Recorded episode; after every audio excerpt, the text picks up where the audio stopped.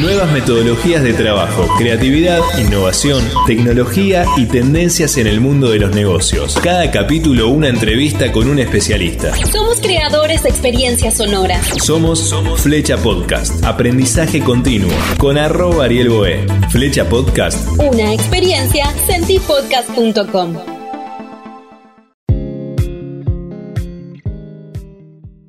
Bienvenido, bienvenida a Flecha Podcast. Soy arroba Ariel Boé. Hoy vamos a hablar con Santi Morelo, comunicador social, técnico superior publicitario, un creativo que vive de ser creativo. Ganador de muchos premios en creatividad, docente en diferentes entidades. Bienvenido, Santi Morelo. Un placer tenerte aquí en Flecha Podcast.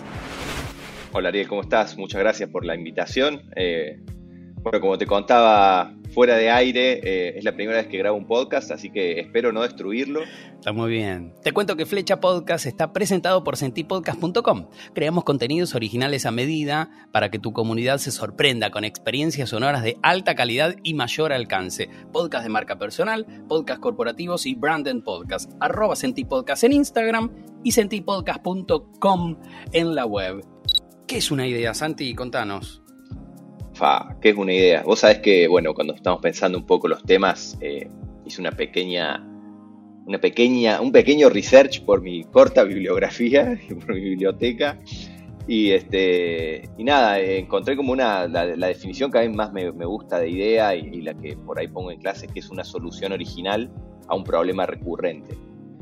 Entonces, bueno, primero que nada, tiene que estar solucionando algo, tiene que estar ahí en pos de algo. Una idea en, en creatividad, en innovación, no es un capricho artístico, si bien nosotros nos valemos de, muchos elementos del arte, creo que la, publicidad sobre todo es una disciplina muy ligada al arte, eh, pero en realidad lo que estamos nosotros resolviendo es un problema de comunicación de un cliente que tiene que traducirse en un beneficio económico, ¿no? Entonces, eh, creo que tenemos que resolver un problema de comunicación. Si, si una marca viene a nosotros y, y nos dice, bueno, la verdad que no tengo ningún problema, ando bárbaro, me conoce la gente que puedo abastecer, no hay mucho para hacer ahí, ¿no? el problema es cuando, cuando una marca se quiere expandir, cuando una marca eh, cree que tiene un, un, share que no merece o que puede superar a algún competidor.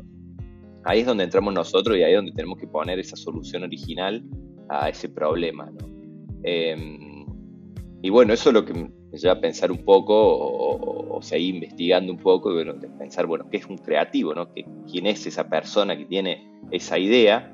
Y, encontré una definición de Daniel Goldman que, me pareció eh, brillante o la más acertada, sobre todo para los creativos de nuestra profesión. Es que es una persona que resuelve de forma original y recurrente los problemas de su entorno de una forma aceptada por sus pares. Y acá es como que viene como este agregado que no es solamente resolver una idea, no es solamente resolverlo de una forma original, eh, sino que además tiene que ser una solución aceptada. ¿Cómo se vende una idea? Santi, vos que vendés ideas y vivís de vender ideas. Bueno, este, creo que un poco la, respuesta a esa está en, la definición de, la idea, ¿no? Eh, decíamos que la, que la, idea es resolver un problema, entonces creo que lo primero para vender es plantear ese problema, porque mucha gente tiene un problema y no sabe que lo tiene.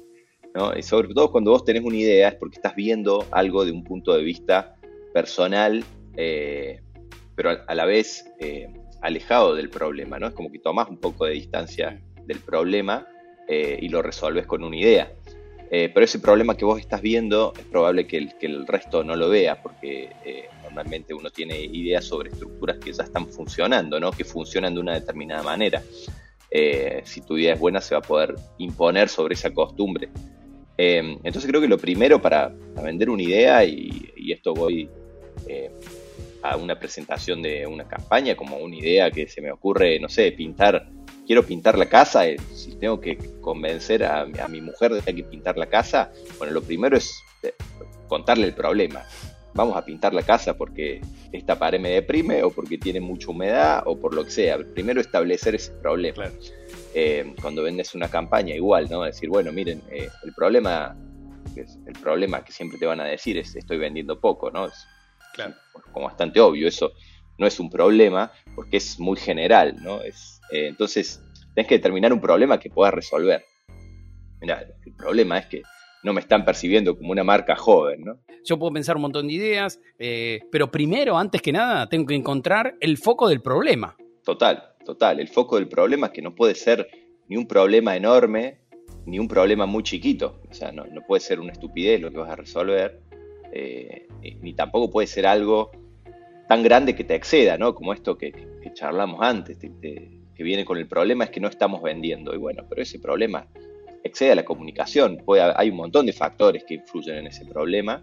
Este, yo puedo resolver eh, de comunicación. O sea, si, y, me decís, bueno, pero mi problema de comunicación es que la gente no sabe que mi producto vale 2,99. Bueno, pone un cartel que diga 2,99 y ya está, tampoco es un problema. Entonces hay que dimensionar el problema en justamente en, su dimensión, ¿no? Hay que tratar de hacer que el problema sea lo suficientemente eh, grande como para que amerita una inversión o escuchar una nueva idea para resolver ese mm. problema y, que no exceda, o sea, que no sea algo que no podemos resolver, ¿no? Es, como un chiste en la publicidad, eh, que bueno, que por suerte está pasando de moda, que es como que eh, para ganar premios tenés que, en vez de vender un producto, tenés que lograr la paz del mundo.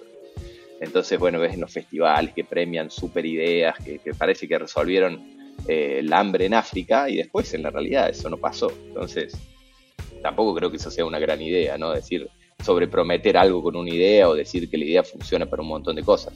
Pero por ahí sí podés eh, llevar agua a, un lugar donde no había y sí resolves un problema y sí estás haciendo bien a un montón de gente, eh, pero en su justa dimensión creo que sí, el primer paso sería ese, ¿no? Determinar el problema que vamos a resolver.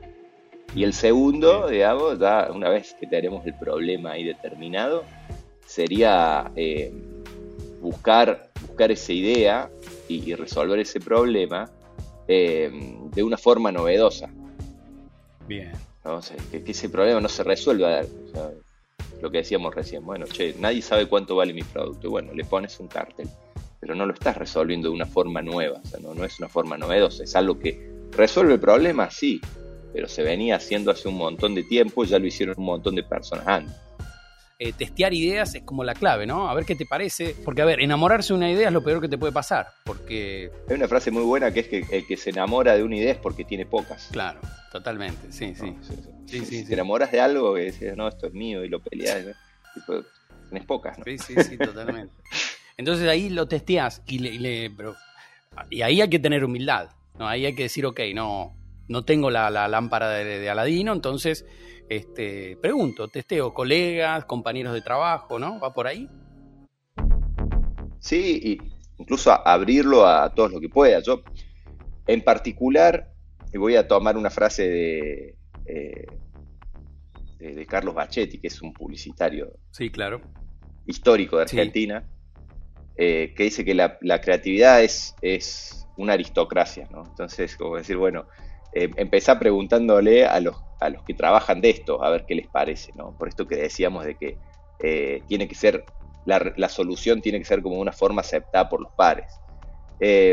y entonces, bueno, preguntarle primero a los que, los que trabajan en esto, los que tenés al lado, sea que estén trabajando con vos en ese momento, ¿no? Que tengan otro proyecto, y lo más probable es que te digan, no, hijo de puta, qué buena que está, o que te digan, mirá, me parece que esto ya lo vi por algún lado, o, o, mirá, cambiale esto, viste, si tienen buena onda te la van a mejorar, que normalmente es lo que pasa, eh, y ahí puede ir avanzando, puede ir avanzando la idea, ¿no? Igual, calculo que con los prototipos se hace más o menos lo mismo, ¿no? Primero se prueba con los entre los ingenieros que lo desarrollaron, después empiezan a abrir un poco más usuarios expertos y hasta que, hasta que se transforme en una versión beta que ya le empieza a usar más gente.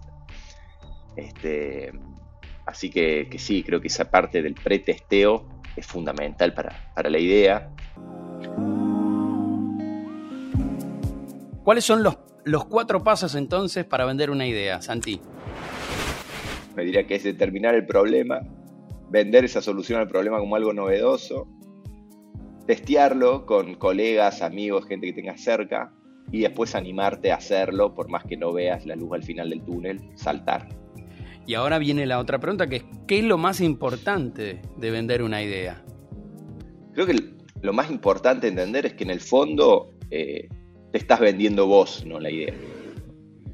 ¿Cómo es eso? Para explícamelo bien. Bueno, creo que en el momento que vos me convocaste para hacer el podcast, yo dije, bueno, da, un podcast me parece piola la idea y lo segundo que hice fue, fue buscar, eh, hablar un poco con vos, ver y ver y realmente dije, bueno, loco, este tipo sabe lo que está haciendo, entonces me, le mando el podcast y seguramente si después de este podcast me decís, che, loco, estoy vendiendo un auto, lo voy a ir a ver.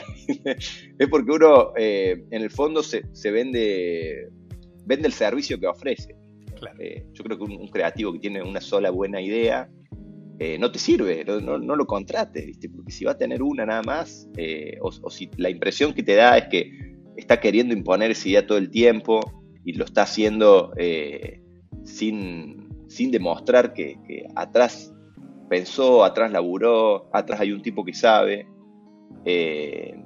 no te, no, te, la terminan comprando.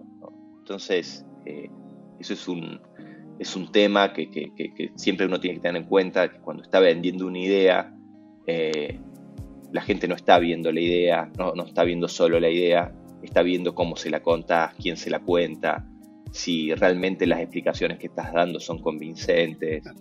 Eh, entonces, al final se termina uno, uno siendo el, producto que se vende más que la idea. Incluso me ha pasado, sobre todo pasa, pasa muchísimo, creo que a todos los creativos que trabajan en publicidad les ha pasado, de ir a, pitch o a concursos de marcas y terminar eh, presentando una idea que después nunca se hace, pero de todas formas ganarlo, ahí el, cliente se está fijando en, cómo, cómo, puede responder la agencia, cuál es el conocimiento que tiene la gente que está laburando atrás. Entonces, es, creo que es importante a todo nivel, eh, cuando uno vende una idea, saber que, uno en realidad lo que está vendiendo es el, el trabajo de uno mismo, ¿no? Y a uno mismo por encima de esa idea. Pero, pero me parece interesante eh, cerrar el concepto de presentación de idea, de cómo de alguna forma todo ese, todo ese momento, toda esa experiencia es clave. Entonces, también hay ciertos pasos a seguir ahí. Sí, bueno, de total, como decíamos primero, esto de, de administrar energía y a las reuniones darle, darle carácter de... No es lo mismo una reunión que una presentación de una idea presentación de una idea es mucho más que una reunión y hay que darle esa importancia y, creo que cuando la, agencia va a presentar una idea, que esto también haciendo mucha mea culpa y autocrítica, todos en, la agencia tienen que saber que van a presentar una idea que, realmente vale la pena. Entonces todos tienen que estar preparados para ese día. Eh, todos tienen que saber que va a ver el cliente, todos tienen que saber que, el, cliente los va a ver ahí laburando, por más que no ni participen de la presentación, pero va a pasar por donde hay, gente trabajando. Este, tenés que, inducirlo al cliente a, que llegue con muy, muy bien predispuesto a esa presentación. Ponete una luz, ¿viste? Como, me hiciste poner ahora, eh, busca el mejor micrófono, vestite para, para salir en la camarita, hacer prender la cámara a todos. Dale, dale jerarquía a lo que estás presentando. si vos lo presentás y, el creativo atendió del teléfono y te lo estás queriendo vender del teléfono y, ves un loguito y no le ves la cara contando la idea, bueno, eh, estás atentando a la idea. Yo un poco eh, retomando la, pregunta, creo que la presentación es como, es como un show, ¿no? Es como un show de cuando vas a ver un, un recital o vas a ver una obra de teatro, entonces ese show tiene que tener esa característica de show. Cuando vas a ver un show, este, te predispones para lo que vas a ver eh, y vas esperando que, eso te sorprenda y que eso realmente te, conmueva de alguna forma. Entonces vos tenés que preparar el escenario para eso, sea presencial, sea Zoom, sea como sea. Prepara el escenario para, para dar ese show. Muy bien, Santi Morelo pasó por Flecha Podcast. Muchas gracias, Santi. Muchas gracias, Ariel. Muchas gracias por la invitación. Eh, nada, la pasé bárbaro y y bueno, espero que, sigas encontrando talentos en la región y llevando esta idea lo más alto eh, que, que nos sea posible. Totalmente, muchas gracias. Hasta aquí llegó un nuevo capítulo de esta nueva temporada de Flecha Podcast desde Asunción, Paraguay. Se vienen nuevas entrevistas, quédate ahí, no te vayas, eh, seguí. Y acordate también, bueno, de seguirme a mí en todas las redes sociales, arroba Ariel Boe, O-H-E. ¿Querés saber más sobre podcasting? Sentipodcast.com o arroba sentipodcast en Instagram. Acordate que podés suscribirte en donde sea que estés escuchando este podcast, Spotify, eh, dale a la campanita, dale a las notificaciones, Google Podcast, Apple Podcast. Y por favor, déjanos una reseña de 5 estrellas en Apple Podcast si este episodio te gustó. Eso nos ayuda y nos permite llegar a más y más personas. Nos escuchamos en el siguiente episodio y gracias por estar ahí.